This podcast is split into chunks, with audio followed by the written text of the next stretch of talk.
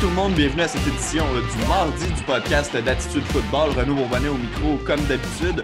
Aujourd'hui, on va faire un résumé complet sur toute l'action de la 12e semaine d'activité. Ben, toute l'action. Il reste encore un match à être disputé demain, mercredi, celui entre les Ravens et les Steelers, mais on va quand même vous faire un résumé de tout ce qui s'est passé dans les autres matchs du week-end dans la NFL. En ma compagnie, comme d'habitude, Adam Bell, comment ça va, Adam? Hey Renaud, je sais que je dis la même chose à toutes les semaines, mais ça va super bien encore une fois.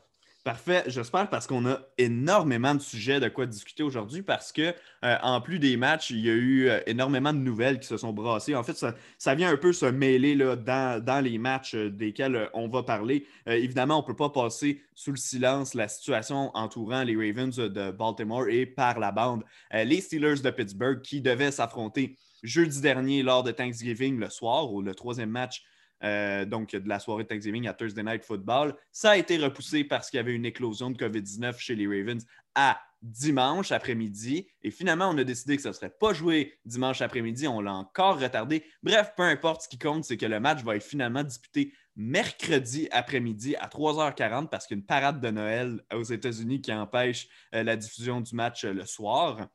Et euh, par défaut aussi, il y a d'autres matchs donc, qui, sont, euh, qui sont euh, repoussés ou qui changent de case horaire pour les deux équipes et pour les équipes, évidemment, qu'ils vont affronter. je vais faire le parallèle avant qu'on se prononce sur, sur la situation des Ravens. Je veux faire le parallèle parce qu'il y a beaucoup de gens qui, qui, ont critiqué la situation parce que, bon, ce qui s'est passé chez les Broncos de Denver, la veille du match, euh, contre les Saints, on découvre, pas on découvre, mais on annonce que tous les corps arrière de l'équipe sont inaptes à jouer. La raison, c'est que Jeff Driscoll, euh, un, des, un des corps arrière réservistes, a testé positif à la COVID-19. Il a été dans une réunion avec les autres carrières qui ne portaient pas de masque. Bref, tout le monde a été. tout le monde s'est fait empêcher de jouer euh, par la NFL. Et finalement, c'est Kendall Hinton, un receveur recru qui était sur l'équipe d'entraînement, qui a été lancé au poste de corps arrière pour les Broncos de Denver. Évidemment, ça n'a pas bien été pour lui. 1 en 9, 13 verges, 2 interceptions, vraiment une performance catastrophique. On ne va pas pointer le gars du doigt parce que lui, a simplement, été courageux d'aller faire ça. Elle ne s'était pas entraînée une fois, ne connaissait pas nécessairement, euh, ben, pas nécessairement, pas du tout euh, son rôle dans cette attaque-là. Donc, a fait du mieux qu'il pouvait, mais c'était un peu, euh, lancé dans la fosse au lion. Moi, avant de t'entendre sur euh, le match en tant que tel, je veux répondre parce qu'il y a beaucoup de gens qui disent que la NFL a agi injustement en repoussant le match des Ravens pour leur permettre à leurs joueurs clés d'être en uniforme, tandis qu'ils ne l'ont pas fait pour les Broncos. Moi, j'ai deux choses à répondre à ça. La première n'est même pas un argument valable, c'est que de toute façon, les Broncos ne sont pas dans la course aux séries, donc le match n'est pas vraiment important pour eux. Je ne le garde pas comme argument valable parce que les Saints, eux, sont impliqués dans une certaine course au championnat dans la NFC. Donc, euh, pour moi, ce n'est pas un argument qui, tient debout. L'autre argument, puis c'est celui que la NFL a donné, puis c'est un bon argument, c'est que chez les Ravens, on a une éclosion de cas. On ne sait pas sur le terrain qui pouvait avoir ou ne pas avoir la COVID et donc la transmettre à ses coéquipiers, mais surtout à, l'autre équipe, aux Steelers de Pittsburgh. Tandis que chez les Broncos, on a identifié que Jeff Driscoll était le seul. On a identifié que les KR étaient à risque. On l'a sorti. Il n'y a pas d'éclosion dans l'équipe. Il n'y a pas de multiples cas. Il n'y a pas d'ambiguïté à savoir est-ce qu'on met la, sécurité des deux équipes en danger sur le terrain. Je veux t'entendre sur, euh, sur ce sujet-là.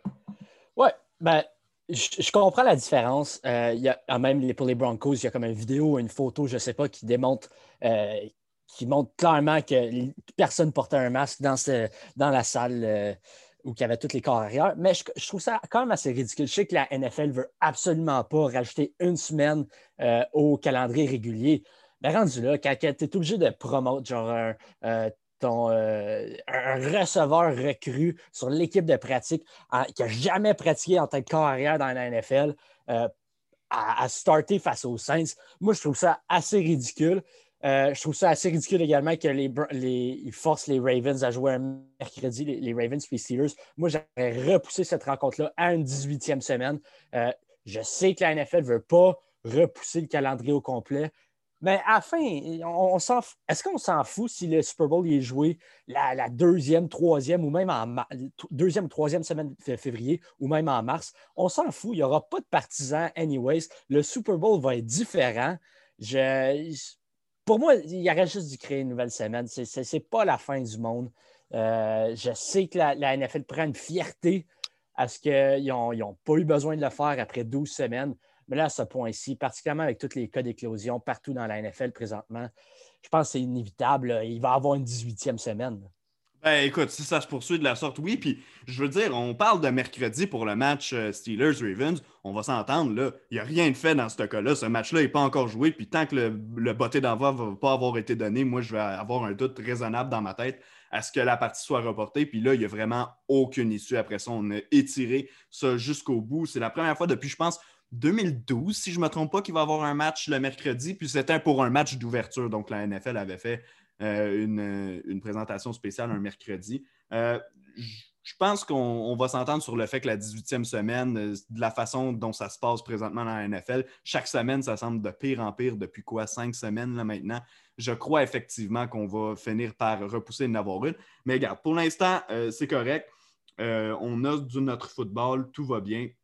Maintenant, écoute, je veux pas m'attarder sur le match Denver contre Saints en tant que tel parce que pour de vrai, il n'y a rien vraiment à signaler euh, dans ce match-là. Je veux dire, les Broncos ont rien, rien, rien produit offensivement comme on pouvait s'y attendre. Les Saints, ben, Taysom Hill a eu un match euh, correct, n'a pas eu à passer le ballon très souvent, 16 fois seulement, a été efficace. Euh, a, oui, seulement récolté 78 verges par la passe, mais est allé inscrire deux touchés au sol. Bref, les Saints ont fait ce qu'il y avait à faire pour battre une équipe pas de corps arrière. Oui, ben, je pense que le, seul point d'intérêt, c'est d'aller voir Kendall Hinton. Euh, je, vais être honnête, j'ai regardé un peu du match. Moi aussi. Euh, je pense que tout le monde espérait peut-être un, petit scénario hollywoodien où que le receveur de l'équipe de pratique arrive et est capable de connaître un gros match. Mais là, on est en réalité, c'est affrontes une équipe, une défense de la NFL, c'est sûr que ça n'allait pas arriver. Fait qu'après, tu sais, peut-être 10-15 minutes, tu réalises, ouais, c'est peut-être pas le match de meilleur intérêt. Mais ça, je, suis persuadé que la NFL a eu quand même euh, un, haut taux de visionnement, quelque chose qu'il n'aurait pas eu si c'était peut-être Drew Lock derrière le centre. Ouais. Euh, pour ce match-là. Ah, complètement. Puis euh, tu, l'as dit, sur le. Moi aussi, j'espérais un petit scénario hollywoodien. J'y croyais pas, mais il y avait une petite partie de moi qui voulait y croire. Puis dès qu'on a vu euh, dès qu'on a vu Hinton décocher sa première passe, là, courir vers la droite, se sauver en diagonale par en arrière, ça allait vraiment mal pour lui. Puis aussi, quand j'ai vu Philippe Lindsay commencer la première séquence comme, euh, comme en position wild, en formation Wildcat, je me suis dit à quel point on va utiliser le Wildcat tout l'après-midi. Je me suis dit, est-ce qu'on va vouloir mixer nos, porteurs de ballon et utiliser plein de, jeux spéciaux? Mais en même temps, c'est que si les Broncos avaient eu une semaine pour se préparer à un match sans carrière, ça aurait été une chose. Là, on l'avait avec quelques heures de préavis, donc on ne pouvait pas euh, sortir des jeux ou des formations euh, de, notre derrière puis commencer à, inventer des nouvelles affaires sur le terrain. Il fallait s'en tenir un peu à ce qu'on avait, c'est-à-dire pas grand-chose. Je pense qu'on a fait du mieux qu'on pouvait dans les circonstances. D'ailleurs, Vic Fangio, euh, a pointé du doigt CKR, a dit qu'ils avaient vraiment fait honte à l'équipe et qu'ils avaient surtout fait honte à la NFL au grand complet avec la situation. Je pense qu'on peut effectivement euh, donner un gros thumbs down là, à Drew Locke et ses coéquipiers qui, se sont pointés dans des meetings, pas, de masque comme on le demande depuis le début de la saison. Puis, c'est quoi, je suis persuadé qu'il y a plein d'autres joueurs dans la NFL à qui c'est arrivé la même situation. C'est juste que là, ben, cette fois-ci, ça a, coûté, euh, ça a coûté une situation assez exceptionnelle du fait qu'on n'a pas eu de carrière dans le match. Euh, je vais enchaîner avec une première, ben, pas une première, une deuxième rencontre dans, euh, dans ce week-end d'activité de la NFL, le 12e, je le rappelle. Excusez-moi, il y a un petit peu de, loading problème sur, sur mon, écran présentement. C'est bon, je les ai. Écoute, on va amorcer avec euh, Bills Chargers. Un match qui euh, nous a tenus en haleine jusqu'à la fin. Pas que je l'ai regardé au grand complet, mais j'ai regardé euh, les dernières minutes du match. Ça n'a pas été un grand match pour Josh Allen. Quand même, a mené les Bills à la victoire. Match qui, qui était extrêmement important de gagner contre une équipe plus faible que nous. On voulait empêcher aussi les Dolphins de venir nous rattraper dans la course au sommet de l'Est de l'AFC. Mais moi, ce qui a retenu mon attention, c'est la gestion de match catastrophique des Chargers en fin de rencontre. On perd par 10 points, on réussit une longue bombe pour nous amener à la porte début, mais on n'a plus de temps d'arrêt. On écoule du temps à se rendre jusque-là. On perd à peu près 20 secondes à se déplacer sur le terrain et là, on sort le jeu au sol et on rate. On ne réussit pas à marquer le toucher. Euh, donc, ça a, coûté la, ben, ça a coûté le match au grand complet aux Chargers. Oui, il aurait fallu réussir un bas de après. Je comprends que les chances étaient maigres de les voir l'emporter, mais quand même, ça, c'est une balle de, fusil directement dans le pied. Puis Anthony Lynn doit être le premier coupable de ça. Oui, Anthony Lynn, il y, a ce moment-là qui était le pire, mais c'était un match horrible d'Anthony Lynn. Je pense que son emploi est en question là, parce que ce match c'est tout simplement c'est dégueulasse. En fin de première demi, euh, les, Chargers, c'est quoi? C'est le troisième essai, ils ne l'ont pas. Le temps s'écoule.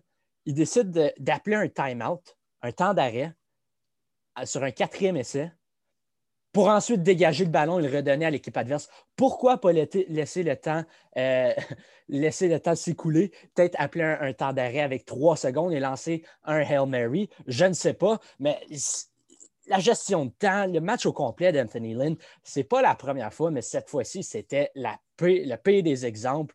Euh, honnêtement, je ne pense pas, il ne va, pas être de retour l'année prochaine. Euh, on, donnait souvent le bénéfice du doute qui ont été malchanceux, mais là, là en ce moment, c'est juste lui qui était mauvais. Ouais, ben quand tu y penses, puis je veux pas dire que je veux pas le pointer du doigt pour chacune des défaites des Chargers parce qu'on va s'entendre qu'il y, a des coupables un peu partout sur une saison au grand complet. Mais quand tu y penses, cette équipe-là est vraiment à quelques bons appels de l'entraîneur, quelques appels futés de la part de son entraîneur, d'avoir une fiche d'au moins 500 cette saison. Là. On a eu beaucoup de matchs où on a perdu. En fait, pratiquement tous nos matchs, sauf celui de cette semaine, on les a perdus par une seule possession. Donc, il, y a quelque chose à, regarder. Là. Il y a quelque chose, il faut trouver un coupable, puis visiblement, c'est Anthony Lynn. Puis, tu sais, je veux dire, tu l'as dit, ce n'est pas la première fois qu'on en parle cette saison, comme quoi son emploi pourrait être en danger. Ben là, cette fois-ci, je pense que c'est vraiment. Je crois qu'ils vont lui laisser terminer la saison, mais pour moi, c'est terminé pour lui. Il ne sera pas de retour l'an prochain. Non, ben pour moi, il, entre dans la discussion Freddy Kitchens en ce moment, la, manière qu'il. Il paraissait bien sur Hard Knocks, il faut, le dire, sur Hard Knocks, c'est pas vraiment le euh, véritable, mais bref. Euh, il paraissait bien sur Hard Knocks. On, trouvait que ça avait l'air d'un bon gars. Il faisait des beaux speeches, mais là, tu vois comment sa gestion de temps, comment il, euh, gère son équipe, c'est tout croche. Non, c'est un. Peut-être pas un Freddy Kitchens, mais pas loin en ce moment. Ouais, bon, prochain match, Adam, ça, c'en était un très intéressant du week-end. Les Titans du Tennessee qui affrontaient les Colts d'Indianapolis à Indianapolis. Match retour de la série. Euh, les Colts qui l'avaient emporté deux semaines auparavant face aux Titans pour prendre un certain avantage dans la division sud de, de l'AFC. Les deux équipes étaient égales à 7-3. Les Titans qui l'emportent donc prennent les devants dans la division.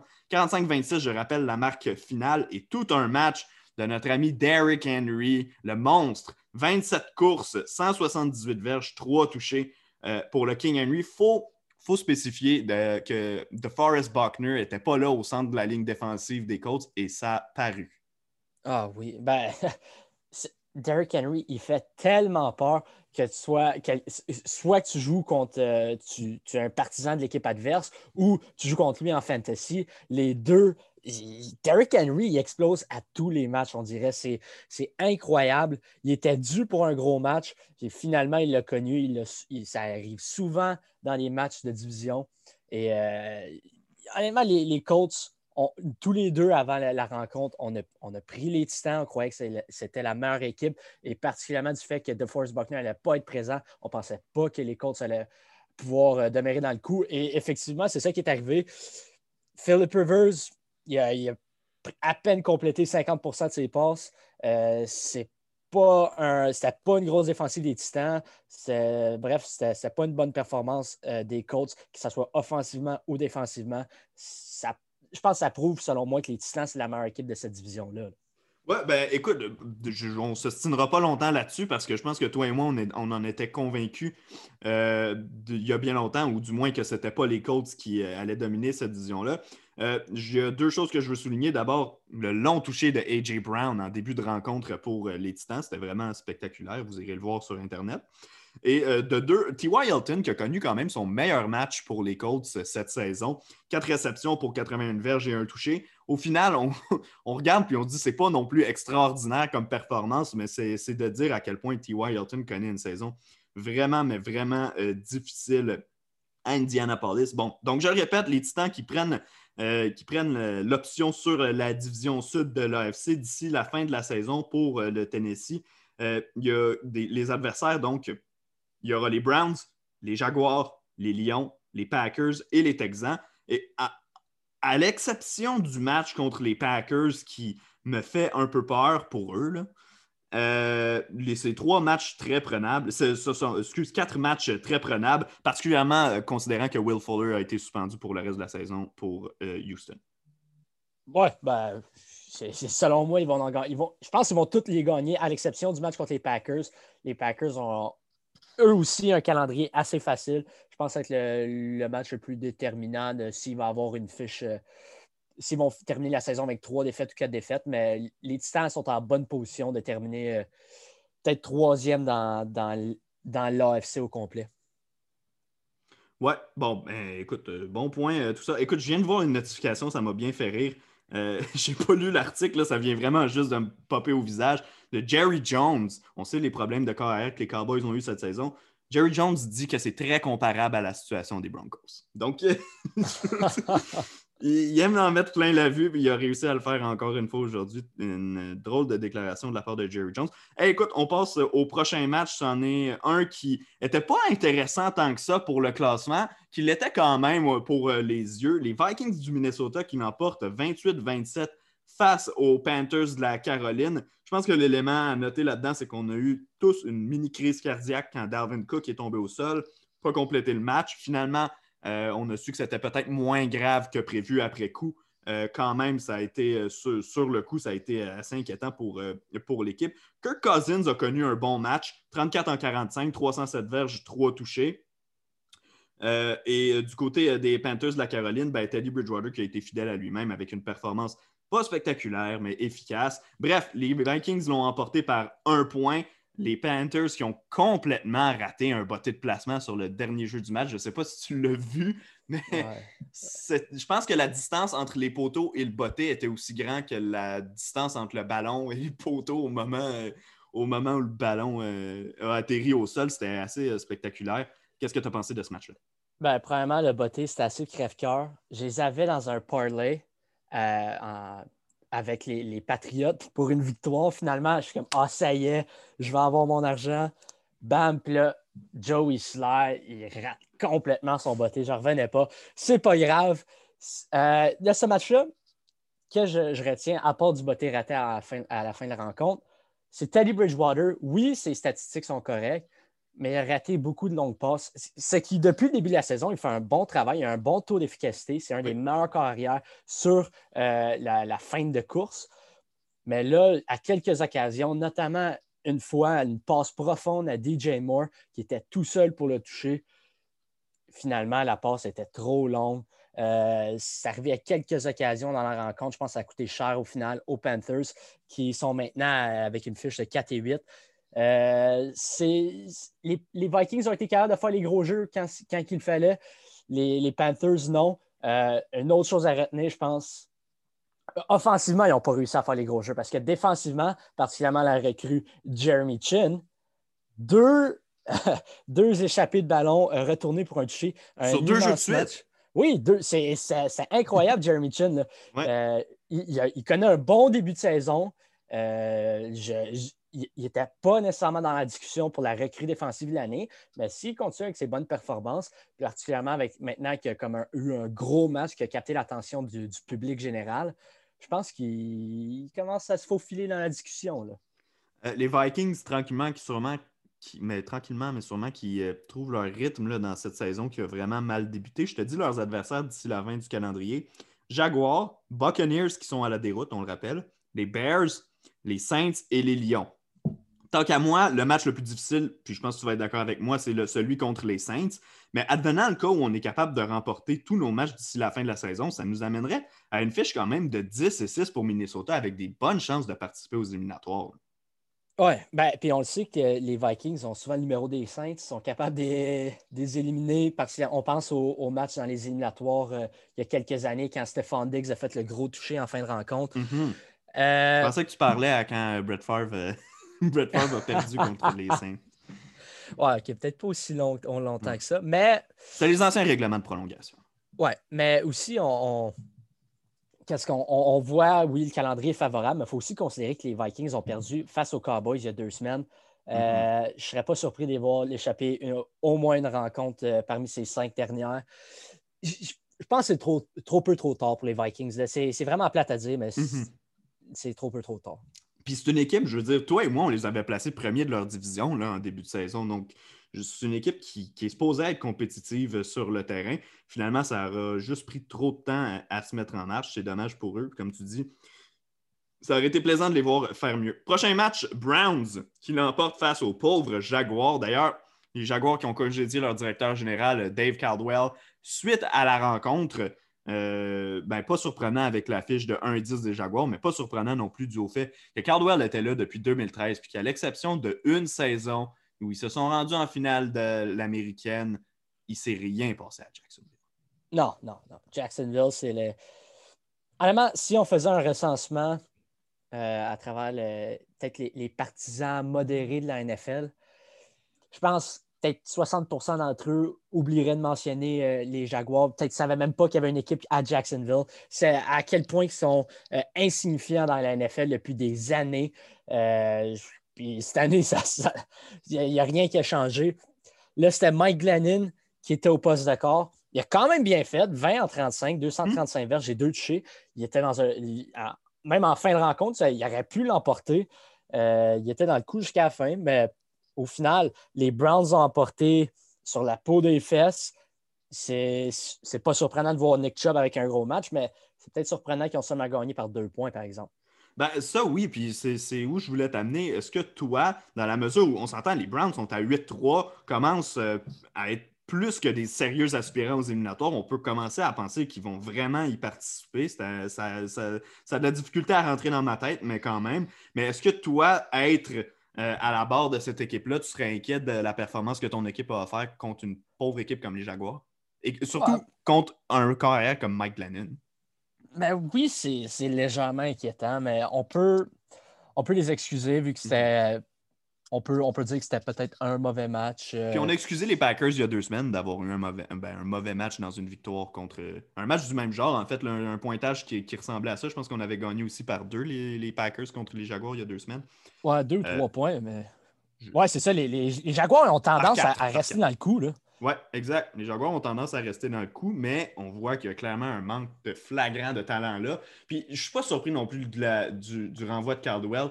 Euh, considérant tout ce qui s'est passé au cours des quoi, deux, trois dernières années, littéralement tous les joueurs vedettes des Jaguars ont exigé de, sacrer leur camp de là-bas. Donc il y, a, vraiment, il y avait une, attitude ou une ambiance euh, de, merde là-bas. Donc euh, je ne suis pas surpris là, de. Ben, en fait, je pense que personne n'est surpris de voir que Dave Caldwell euh, a perdu son emploi. J'enchaîne avec. Ben, en fait, si tu veux qu'on en parle, parce que je pense qu'on n'en a pas parlé au dernier podcast, de... est-ce qu'on a parlé de... de Bob Quinn et de Matt Patricia qui ont perdu leur emploi? Ah non, parce que c'est arrivé après, euh, après le dernier podcast. Exact. Ben, si, tu veux te prononcer, vu que toi qui es un, un, amant des lions. euh, ben, il était temps. Il, était dû. Euh, si on compare un autre Caldwell, l'entraîneur avant Matt Patricia, sa fiche était nettement supérieure à celle de, Matt Patricia. Il y a, quand un corps arrière du calibre à, Matthew Stafford, tu supposé de remporter des victoires, euh, remporter des matchs. Ça ne s'est pas produit. En plus, Bob Quinn n'a pas vraiment aidé en termes de l'entouré du talent. Bref, on avait. Il, a le, le porteur de ballon partant à Détroit en ce moment, c'est Adrian Peterson. J'adore Adrian Peterson en termes de sa carrière en général, mais à ce stade-ci de, sa carrière, il n'est pas fait pour être un porteur de ballon partant. Euh, oui, on a repêché d'Andre Swift, mais il faut que tu donnes d'autres armes à euh, Matthew Stafford. Puis quant à Matt Patricia, tu es supposé être un gourou défensif. Il faut que la défensive euh, soit une défensive élite dans une division qui a un, Aaron Rodgers, puis mm, un peu, peut-être un peu moins un Kirk Cousins, mais ça ne s'est pas produit. Il n'y a jamais eu des bons, des bons résultats. Bref, il était, je pense qu'il était temps. Finalement, ils ont été congédiés. Espérons que, la... Espérons que Détroit ait finalement une bonne équipe. Ça n'a ça, jamais arrivé. Ils n'ont pas encore gagné un Super Bowl. espérons qu'un jour il gagne un Super Bowl parce que je pense que c'est une, belle organisation pareil. Oui, je sais que tu le souhaites secrètement, mais, mais, mais écoute, comme tu dis, c'est que ces deux hommes-là ont juste jamais donné d'identité au Lyon. On ne pouvait pas dire c'était quoi vraiment la force du Lyon. On sait que Matthew Stafford est un bon carrière, évidemment, mais ils n'ont jamais réussi à donner nécessairement une identité à l'équipe, puis surtout pas à leur unité défensive qui devait être leur force. Donc, bon débarras. Euh, Matt Patricia va probablement se retrouver un emploi comme coordonnateur défensif quelque part dans la NFL. Mais pour entraîneur-chef, ça va prendre ça va prendre tout un travail s'il veut euh, se retrouver un poste du genre euh, d'ici quelques années. Prochain match, j'enchaîne. Les Giants de New York qui visitait les Bengals de Cincinnati avec au poste de corps Brandon Allen plutôt que Joe Burrow qui s'est blessé la semaine dernière. Ce qui a surtout retenu l'attention en fait dans ce match-là, euh, c'est une victoire des Giants en passant 19-17 la marque finale. Les Giants qui donc euh, reprennent les devants dans l'est de la NFC. Mais ce qui a oui retenu l'attention dans ce match-là, c'est la blessure à Daniel Jones. Oui, ben là maintenant, dans l'est de la NFC, on a Colt McCoy, euh, Andy Dalton, euh, Alex Smith et potentiellement Jalen Hurts comme les corps arrière partant dans, la division complète. Non, mais ça fait mal. On ne sait pas encore combien de temps il va, rater, peut-être une à trois semaines. Euh, les Giants qui maintenant sont premiers dans la division, faut qu'ils battent. Là, ça va être difficile la semaine prochaine face aux Seahawks, mais c'est le style de rencontre. Ils sont capables de, de peut-être venir jouer un tour. Les Seahawks avaient quand même pas tant bien commencé face aux, aux Eagles euh, hier soir. C'est possible qu'ils battent les Seahawks, mais contre McCoy derrière le centre, ça, ça devient de.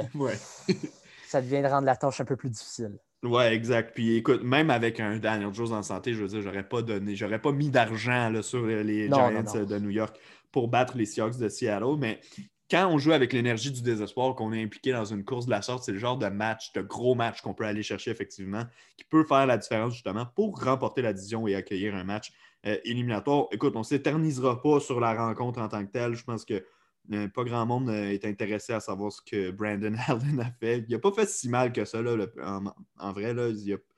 Il, est venu, faire son travail, je veux dire, de, corps arrière réserviste qui ne pensait pas jouer, qui était même dans l'opinion de plusieurs le troisième corps arrière de l'équipe.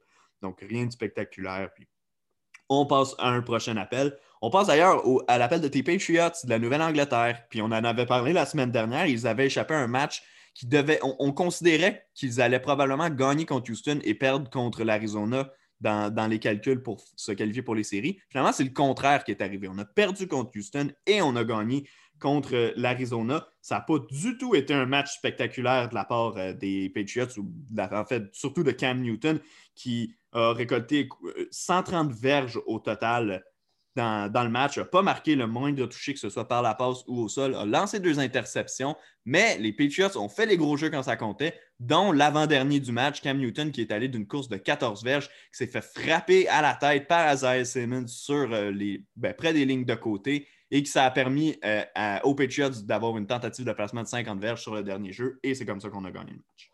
Oui, ben c'est le style de match, c'est les manières que les Patriots vont gagner des matchs cette année je, te l'avais dit, j'avais un feeling, j'avais un feeling que ça allait se passer. Puis c'est ça qui s'est produit. la défensive, Bill Belichick est peut-être allé avec une tactique différente. Il a décidé de pas vraiment appliquer de la pression euh, sur Kyler Murray, mais plutôt de garder ses, joueurs de ligne euh, un peu reculés puis sauter, peut-être essayer de bloquer le, champ de vision de Kyler Murray. C'était original comme tactique. Euh, ça, ça, a bien fonctionné. Euh, il, y a eu des gros jeux sur les unités spéciales. Oui, il y a eu un toucher qui a été rappelé à cause, d'une pénalité euh, douteuse, selon moi, mais bref, les Patriots l'ont quand même emporté. C'est, bizarre à dire, mais les Patriots n'ont pas nécessairement besoin d'un, corps arrière en ce moment, contrairement aux Broncos. Mais ils n'ont pas besoin de, vraiment des gros jeux de la part d'un corps arrière. Puis ça a apparu cette semaine face aux Cardinals.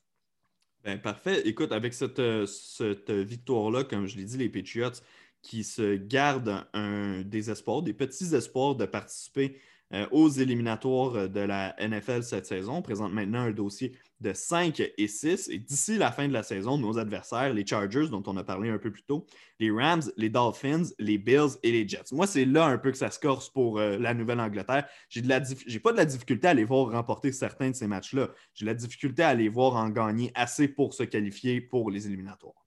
Ouais, ben, moi aussi, en, fait, plus tôt dans la saison, j'ai fait une croix sur euh, mes espoirs pour qu'ils participent aux éliminatoires. Mais en regardant peut-être les Raiders qui échappent un match ici et là, euh, les Patriots qui en, volent, qui en un aux Cardinals, il y a une petite lueur d'espoir, mais je ne vais pas trop euh, me laisser emporter. Là, la question, c'est est-ce que les Patriots vont avoir la même fiche que Tom Brady à Tampa Bay. C'est quand même impressionnant. C'est intéressant à surveiller. Moi, j'aimerais ça qu'au final, il y ait la même fiche juste pour euh, une satisfaction personnelle, mais mm-hmm. c'est quelque chose à surveiller, selon moi. Ouais, ben écoute, euh, c'est pas fou du tout euh, ce que tu avances euh, pour les fiches, surtout à voir comment ça se passe présentement chez les Buccaneers de Tampa Bay. Je serais pas surpris qu'il y ait une sorte d'écroulement de cette équipe-là en deuxième moitié de saison. On sait que les matchs de fin novembre, ben, pas de fin novembre, on a, ben, fin novembre est terminé puis on l'a vu, mais au mois de décembre, début janvier, ça va être extrêmement difficile pour Brady. Ça va juste devenir de plus en plus difficile. Donc, j'ai hâte de voir ce que les Buccaneers vont faire d'ici la fin de l'année et ce que, évidemment, les Pats vont faire. On enchaîne avec la victoire de mes Dolphins face aux Jets de New York. Ballet donc la série. Il n'y a pas grand-chose de glorieux là-dedans, mais balait la série face aux Jets. On a accordé trois points à New York en deux matchs. Ça n'a pas été un match spectaculaire. Ryan Fitzpatrick était au poste de corps parce que Tua était blessé au pouce gauche. Littéralement le seul joueur dans la NFL qui allait s'absenter pour cette blessure-là.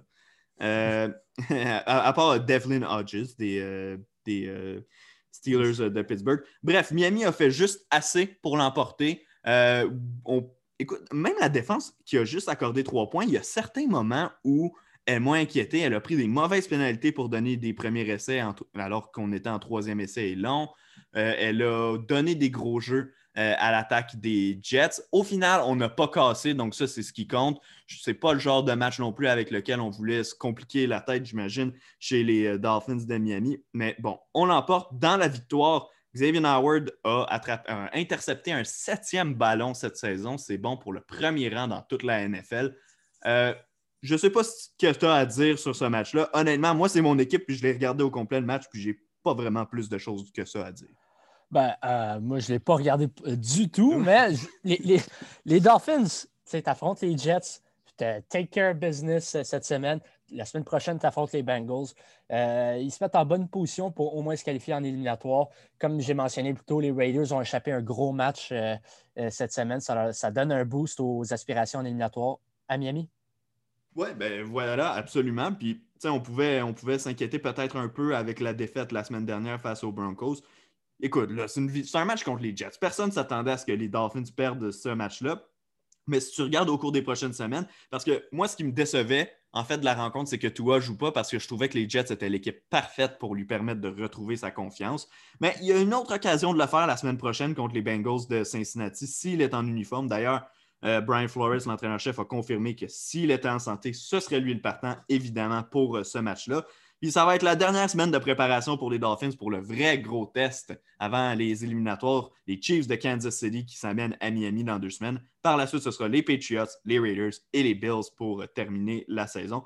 Moi, à 7-4, je commence à croire plus que sérieusement que cette équipe-là va continuer sur son air d'aller et participer aux éliminatoires. Ben oui, ben moi je pense que tu as juste besoin de deux victoires de plus à la part des Dolphins. Puis avec une fiche de 9 et 7, tu devrais être capable de te qualifier en éliminatoire dans l'AFC. Exact. Euh, OK, le prochain en est un peu plus surprenant au niveau du score final. Les Falcons d'Atlanta qui ont donné une volée aux Raiders de Las Vegas, 43 à 6 la marque finale. Derek Carr, incapable de garder le ballon dans ses mains. Oui, il a lancé une interception, mais c'est surtout les fois où il a échappé le ballon qui ont fait mal.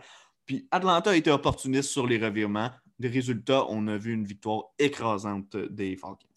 Oui, ben, on regarde les statistiques, et on voit que Matt Ryan a lancé pour 185 verges, deux touchés, une interception. Tu regardes ça, puis tu te dis, ah, les Falcons ont perdu. Maintenant, tu regardes le score, 43 à 6 pour Atlanta.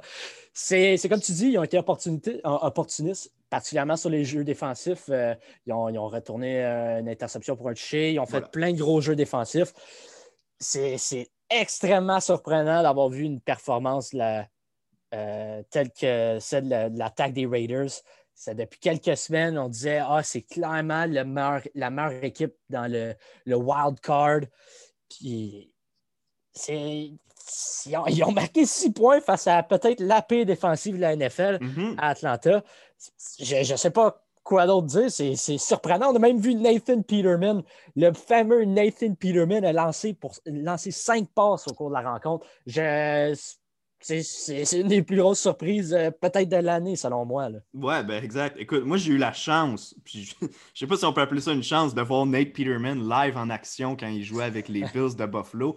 Puis c'était à l'époque où euh, on ne pouvait pas non plus euh, encore dire à quel point il était mauvais, tu vois ce que je veux dire, dans un match contre les Patriots. Et ça avait été désastreux. Il avait eu des occasions à la ligne de deux, de, de marquer des touchés, ratait des passes complètement. C'est lui, pour de vrai, puis c'est vraiment pas pour euh, rire du gars ou whatever, je pense que dans l'époque moderne, ou du moins le temps que toi et moi on a regardé le football, exception peut-être de ce qui s'est passé chez les Broncos en fin de semaine, c'est probablement le pire corps arrière qu'on a vu jouer là, dans la NFL. Ben, euh, qui, a été, qui, a été, un corps arrière partant, oui. c'est. Ouais, ouais, ouais, c'est ça. Non, certainement. Je n'ai rien d'autre à dire. J'ai jamais, jamais vu un bon match de sa part, puis je pense pas d'en avoir un d'ici la fin de sa carrière. Non, exactement. Puis en parlant de, de KR réserviste, j'ai pas vu l'action quand ça s'est passé, mais Matchup a obtenu du temps de jeu pour les Falcons parce que oui, il joue encore au football n'a pas, pas tenté une passe, mais a porté le ballon trois fois pour moins quatre verges. Donc, je ne sais pas. J'ai pas regardé. Il a mis le genou à terre trois fois. Ah, ok, ah, ça doit être ça. Bon, ça doit être ça. Ça doit être ça, effectivement. Bon, écoute, bonne analyse, bonne analyse. On va passer euh, au prochain match euh, suite à cette petite rubrique KR réserviste. Donc, Saints Broncos, on en a déjà parlé. OK, celui-là, je vais, je vais me lever mon chapeau, euh, Adam. Tu avais prédit un upset de la part des 49ers qui allait battre les Rams de Los Angeles. Ils ont balayé la série contre les Rams, ont imposé donc à Los Angeles deux de leurs quatre défaites, défaites oui, cette saison. Moi, j'étais un peu déçu de Los Angeles parce que cette équipe-là, je la vois capable de se rendre jusqu'au bout, honnêtement, en niveau d'effectif, l'attaque, la défense, euh, ce que tu veux. Cette équipe-là a tout ce qu'il faut pour aller jusqu'au bout, mais j'ai l'impression qu'il y a des matchs où juste ça ne marche pas. On l'a vu contre Miami, il y a des choses qui ne fonctionnaient pas en attaque, on était incapable de, gagner, de même de donner une performance digne de, mention. Puis cette fois-ci, c'est encore ça. Je suis resté sur mon appétit en regardant les Rams contre les 49ers. Oui, mais je pense que cette performance-ci est plus excusable que celle euh, face, euh, face aux Dolphins. Complètement. Euh, parce que c'est une équipe de division. Puis on a vu les, Raiders battre les Chiefs et même le, match suivant leur donner un bon match. c'est des matchs de division, on ne sait jamais de, quel bord ça va, ça va tourner. Puis en plus, tu affrontes une équipe des 49ers qui. Tu as levé ton chapeau à moi. Moi, je lève mon chapeau à Carl Shanahan. Une équipe qui, je pense, qui a peut-être vu, vécu le plus d'adversité cette saison. Euh, ils, ont eu, pratiquement la moitié de leur équipe est sur la liste des blessés. Maintenant, ils doivent aller en Arizona euh, pour euh, pratiquer et jouer depuis le début de la saison. Euh, c'est le chaos à San Francisco. Puis malgré tout, ils sont capables de quand même livrer des belles performances. Puis ils ne sont pas encore morts mathématiquement euh, pour se qualifier dans les éliminatoires. On regarde le reste de leur calendrier. La semaine prochaine face aux Bills, je pense que c'est un match, un match prenable. Ensuite, Washington Cowboys. Euh, relativement facile. Mm-hmm. Et on finit avec deux matchs de division face aux Cardinals et aux Seahawks. Il y a une réelle possibilité que les 49ers turn the table puis réussissent à se qualifier en éliminatoire. Mais c'est clairement la, la meilleure équipe en quatrième place de sa division dans la NFL. Elle pourrait être première, peut-être euh, clairement dans l'est de la, de la NFC, mais peut-être même dans d'autres divisions. C'est une bonne équipe.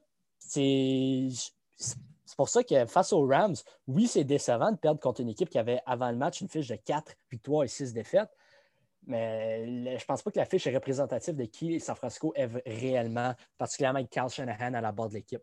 Non, c'est ça. Puis comme tu mentionnes, les deux prochains matchs qui vont être joués au stade des Cardinals contre les Bills et l'équipe de Washington. Écoute, les Bills ont l'habitude d'aller une fois ou huit ans en Arizona. Cette année, ils sont déjà allés se faire battre sur le Air, le, Murray, si tu, si tu me permets l'expression. Mais on va devoir y retourner quelques semaines plus tard pour affronter les 49ers cette fois-ci. Mais j'ai quand même hâte de voir comment est-ce que euh, ça, l'effet changement de stade, l'effet chassé de son domicile, comment ça va avoir un impact sur euh, les performances des Niners en tant que tel. J'ai hâte de voir si ça va peut-être jouer un, petit élément psychologique là-dedans. sinon, mais ben, écoute, tu as tout à fait raison en disant que c'est la meilleure équipe de quatrième place. On ne peut pas du tout les compter hors des séries pour l'instant.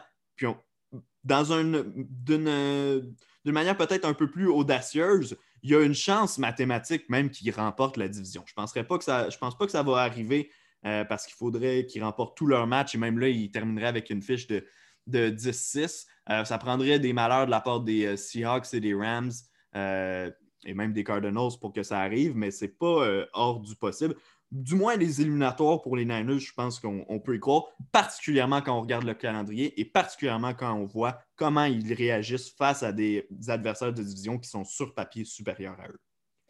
Ouais, maintenant, euh, maintenant, il faut regarder est-ce que les Rams, eux, est-ce qu'ils vont être capables de se ressaisir? La semaine dernière, on a eu une grosse victoire face aux Bucks. Là, tu t'échappes un match face aux Niners. Il faudrait qu'ils se ressaisissent. Ils affrontent les Cardinals. Les deux équipes, la semaine prochaine, ils, vont vouloir vraiment rebondir de leur performance de cette semaine. Oui, exact. Puis je regarde l'horaire d'ici la fin de l'année pour les Rams. Cards, Patriots, Jets, Seahawks, Cards encore. Donc, il y a des gros matchs. Oui, le match Jets semble être une, carte passée go récoltée 200 mais ben, au moins la victoire. Euh, mais, les autres, les matchs de division vont être extrêmement importants pour Los Angeles. En fait, cette division-là, au grand complet, va se jouer dans les matchs de division qui restent d'ici la fin du calendrier régulier. On a parlé des Buccaneers à quelques occasions depuis le début du podcast, mais on n'a pas encore parlé de leur match. 27-24, la marque finale en faveur des Chiefs. Score qui est absolument mensonger parce que c'est pas l'allure du match qu'on a eu du tout. Et c'est surtout pas l'allure du premier quart qu'on a eu parce que Tyreek Hill a connu un premier quart sensationnel, 203 verges de gain et deux touchés seulement au premier quart. Termine la rencontre avec 13 réceptions, 269 verges, 3 touchés. À toi. Ben, je tiens à dire que Tyreek Hill, on a oublié de parler du match le plus important de la semaine. C'était l'affrontement entre moi et Renault en fantasy football. Jeudi, tu avais Will Fuller. Je n'en revenais pas à quel point il y a eu un bon match. Mais dimanche, Tyreek Hill dans mon alignement est venu me livrer une performance de 50 ah. points. C'était énorme. Euh, pour, le match, pour le match en tant que tel, euh, après 17-0, j'étais comme, bah, ça va être un blowout, c'est terminé la rencontre. J'ai décidé de, porter mon attention sur le match 49ers-Rams.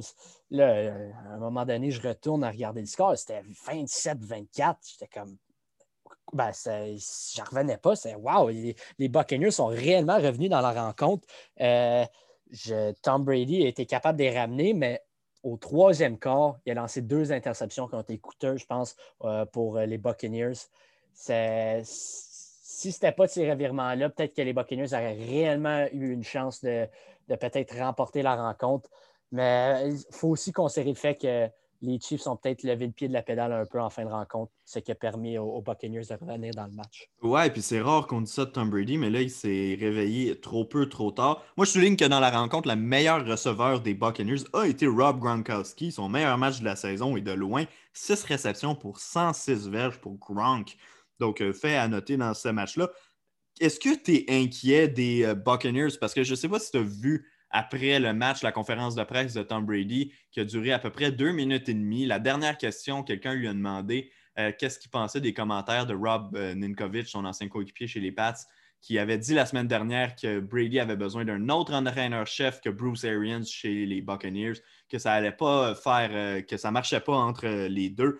Donc, il y a une journaliste qui a demandé d'ESPN, si je ne me trompe pas, qui a posé la question à Brady est-ce que est-ce que tu penses que tu aurais besoin d'un autre entraîneur? Évidemment, il ne faut pas que tu t'attendes à ce que le gars te dise oui euh, devant les caméras. Euh, Brady qui a répondu poliment qu'il aimait, qu'il appréciait tout le monde au sein de l'organisation, qu'il aimait avec qui il jouait, qu'il s'entendait bien avec les entraîneurs, qu'il s'est levé et qu'il est parti.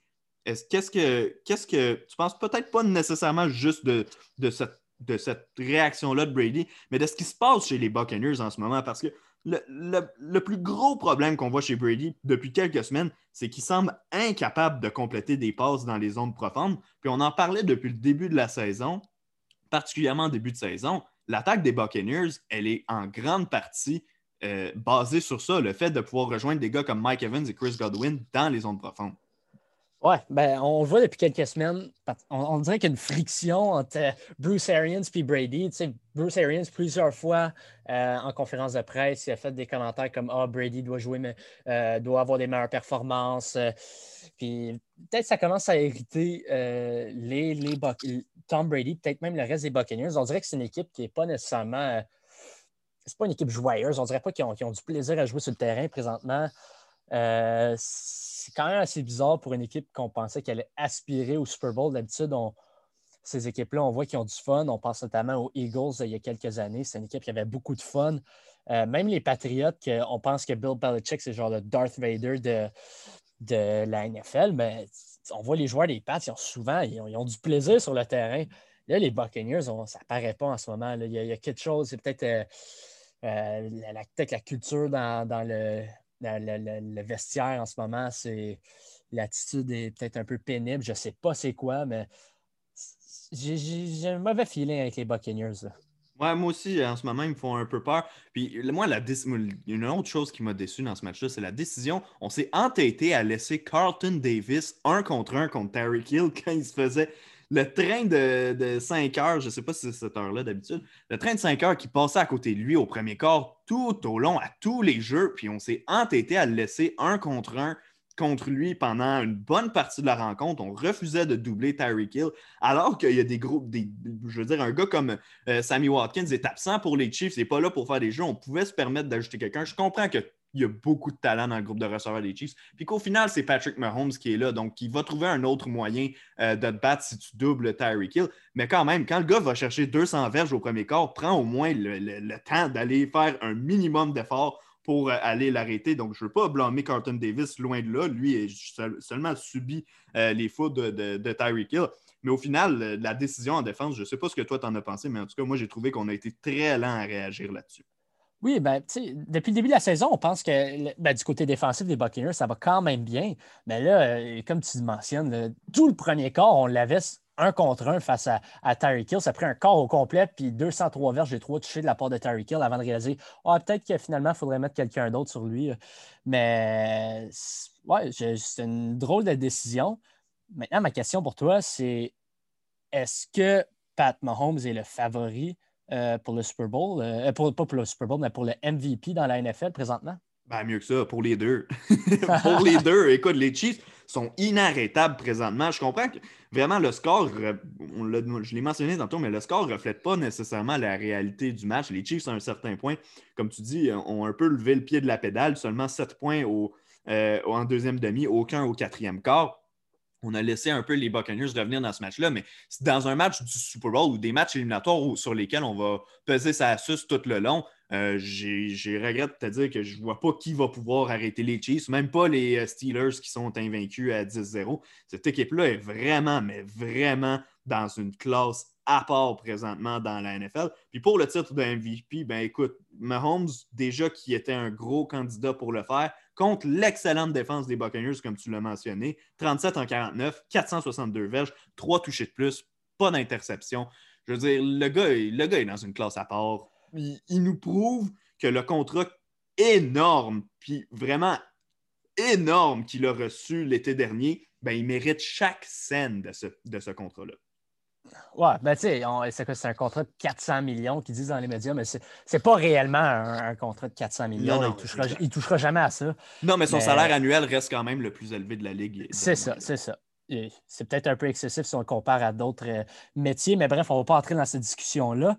Euh, mais c'est clairement le meilleur joueur de la NFL. C'est peut-être le joueur le plus talentueux que j'ai jamais vu de ma vie. Euh, bref, c'est un talent. Il ne connaît jamais de mauvais match. Même si mauvais match, c'est un bon match pour un autre corps arrière. Euh, euh, on regarde peut-être Russell Wilson. Russell Wilson, il y a eu un mauvais match ici et là. Kyler Murray, qui était peut-être un autre candidat au MVP. Aaron Rodgers a connu un mauvais match, mais Patrick Mahomes, jamais, ne, connaît jamais de mauvais match. Non, puis même la défaite contre euh, les Raiders qu'on a subi plus tôt cette saison, je, voyais les gens dire Ah, tu sais, il a connu un match plus difficile match plus difficile dans les circonstances que c'est Patrick Mahomes. Dans les faits, il y avait eu des statistiques que n'importe quelle autre équipe aurait sur lesquelles n'importe quelle autre équipe aurait sauté. Euh, vraiment, ce gars-là, je, manque de mots pour décrire son jeu. Vraiment, c'est spectaculaire dans toutes les zones, capable de, faire tous les lancers. Tu vois, comment il change la forme de son bras quand il lance le ballon. On, a souvent parlé de Matthew Stafford en début de carrière par le fait qu'il lançait sur le côté. Ben, Patrick Mahomes le fait des fois, peut lancer par en haut. Même qu'il a déjà dit en entrevue qu'il était capable de compléter une passe en lançant par en arrière, mais que Andy Reid l'empêchait de le faire dans des matchs. Je suis convaincu qu'un jour, on va le voir l'essayer. Des fois, il lance le ballon sans même regarder ses receveurs. Ça, c'est une autre chose que, que Matthew Stafford fait. Puis d'ailleurs, euh, Aaron Rodgers l'a souligné cette semaine euh, je me souviens plus qui avait dit, euh, quelqu'un avait dit dans les médias que c'était bien de voir Patrick Mahomes avoir amené ça parce que personne ne le faisait avant. Puis Aaron Rodgers qui était allé défendre un, rival de division en Matthew Stafford en mentionnant que lui le faisait depuis plusieurs années. On va passer euh, aux deux derniers matchs qui nous intéressent. Adam, ce sont celui entre les Packers et les Bears qui s'est disputé euh, dimanche soir et celui d'hier soir entre les Seahawks et les Eagles. D'abord, le match qui se passe dans le nord de la NFC. Probablement le moins intéressant des deux, dans, compte tenu du fait qu'on connaît le résultat. Mitch Trubisky, qui était au poste de corps euh, des Bears, ça n'a vraiment pas été élégant pour lui. Je comprends qu'il a lancé trois passes de toucher, mais encore là, deux interceptions, 26 en 46, et il y a eu, des, il y a eu certaines passes, là, tu l'as vu comme moi, où on se demandait vraiment où est-ce qu'il regardait. Ouais, ben, fallait pas s'attendre à beaucoup de la part de Mitch Trubisky.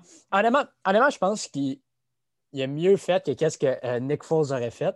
Je pense qu'il peut-être qu'il apporte un autre élément avec ses, jambes, mais sa prise de décision reste encore euh, très douteuse. De A à Z, les, Packers ont dominé les Bears. Euh, après, après la rencontre, Matt Nagy a dit qu'il manquait de fierté dans l'équipe. Euh, Anthony Miller, un des receveurs, a mentionné que c'était euh, embarrassant, c'était humiliant cette défaite-là. Euh, Terry Cohen, qui est blessé depuis peut-être la semaine 2 ou 3, a mentionné qu'il avait éteint la télévision en espérant que le match allait bien se terminer. Bref, c'était une, piètre performance de la part des, Bears, comme à chaque semaine, particulièrement offensivement, à l'exception, bien sûr, de Allen Robinson, qui, malgré tout, est capable de mettre des belles statistiques. Euh, c'est un match que les Packers se devaient de gagner. Ils ont maintenant une fiche de 8 victoires, 3 défaites.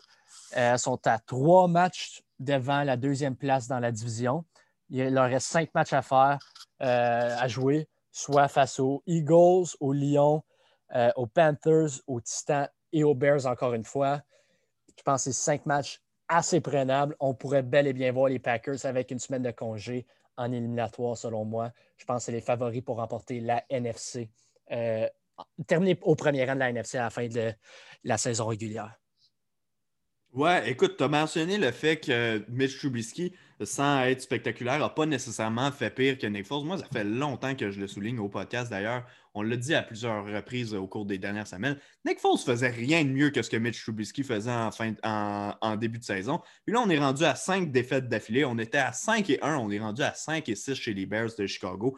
Euh, visiblement, cette équipe-là ne participera pas aux éliminatoires. Pas que mathématiquement c'est fini, mais avoir la direction qu'on prend en ce moment, euh, c'est assez décevant de la part de cette équipe-là. Aaron Rodgers dans la victoire qui lance quatre passes de toucher, seulement 211 verges, mais quatre passes de toucher à quatre receveurs différents.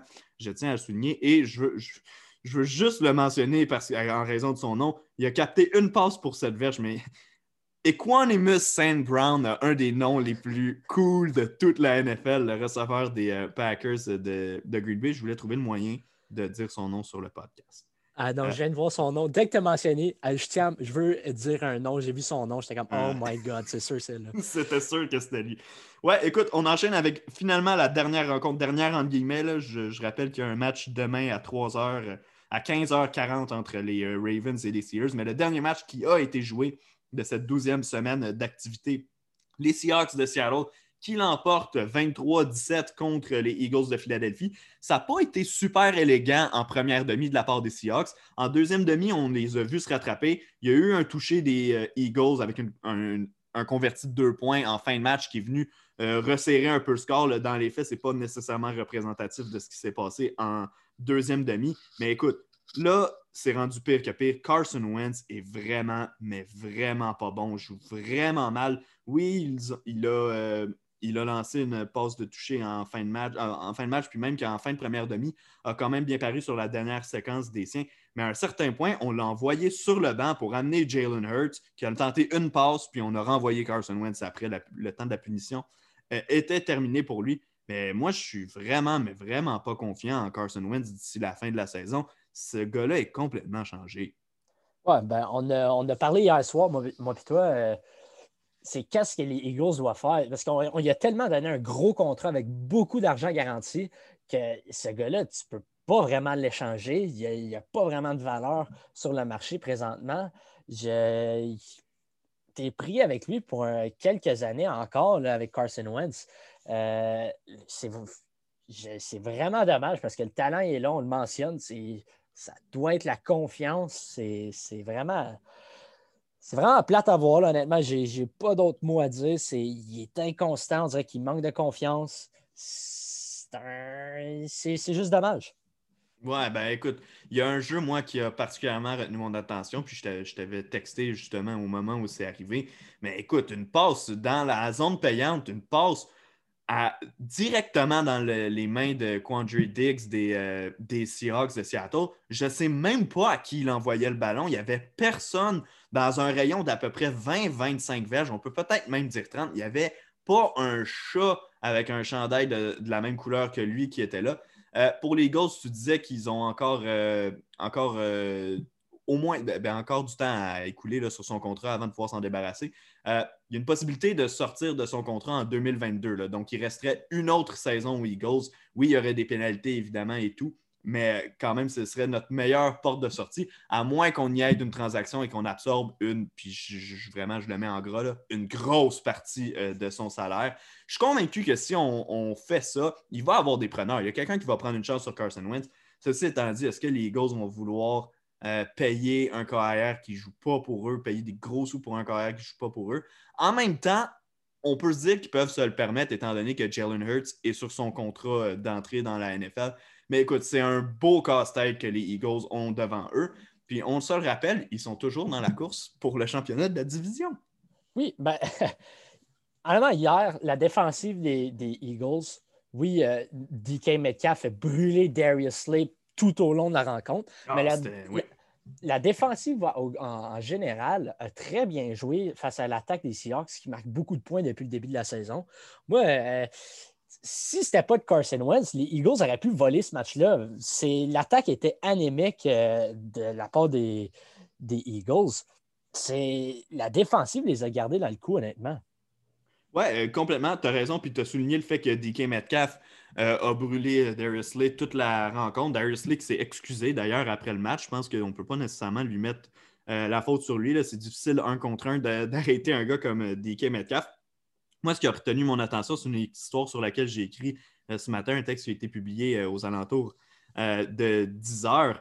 Mais Jim Schwartz, le coordonnateur défensif des Eagles, qui est l'ancien entraîneur-chef, en fait, début, fin, je crois, de 2009 à 2013, qu'il a entraîné les Lions de Détroit donc Calvin Johnson, Megatron, est allé voir avant le match DK Metcalf pour lui dire T'es pas encore au niveau de Megatron, mais t'es ce que j'ai vu de plus près euh, de lui. C'était supposé être un compliment. DK Metcalf l'a pris comme à moitié une insulte ou une source de motivation, peu importe, c'est ce qu'il lui a mentionné. Bref, a connu le meilleur match de sa jeune carrière, euh, qui est né seulement à sa deuxième saison. Euh, un match donc de 10 réceptions pour 177 verges. Il n'y a pas eu de toucher dans, le, dans le match. Mais il y a un deuxième facteur motivation pour Metcalf, c'est que JJ euh, Arcega Whiteside, qui a été repêché sept rangs devant lui au repêchage par les Eagles euh, en 2019. Écoute, en deux matchs de saison régulière contre les Eagles de Philadelphie, DK Metcalf compile des meilleures statistiques que Whiteside dans toute sa carrière, en deux saisons. Donc, ça, en dit long sur euh, la mauvaise décision que les Eagles ont fait, surtout qu'il y a tellement un criant besoin de receveurs de passe en ce moment dans cette équipe-là. Oui, on a été chercher Jalen Rager euh, en première ronde l'an dernier, mais imagine les à quel point cette équipe-là serait transformée si on avait un gars de la trempe de DK Metcalf à, ajouter directement dans notre formation. Ben oui, on pense. Je pense à chaque fois qu'il affronte les Eagles, il connaît un gros match, même en éliminatoire l'année dernière. 160 verges et un touché. C'est peut-être ça son career high avant ça. Euh, DK Metcalf, clairement, il a été insulté du fait que JJ euh, Arthur Whiteside a été repêché avant lui. Euh, les Eagles ont besoin justement d'un gars comme DK Metcalf. Oui, ils ont besoin de Carson Wentz euh, face, du à un meilleur boulot, mais honnêtement, ils n'ont pas vraiment de receveur. On voyait Alshon Jeffrey hier qui a capté sa première passe cette saison.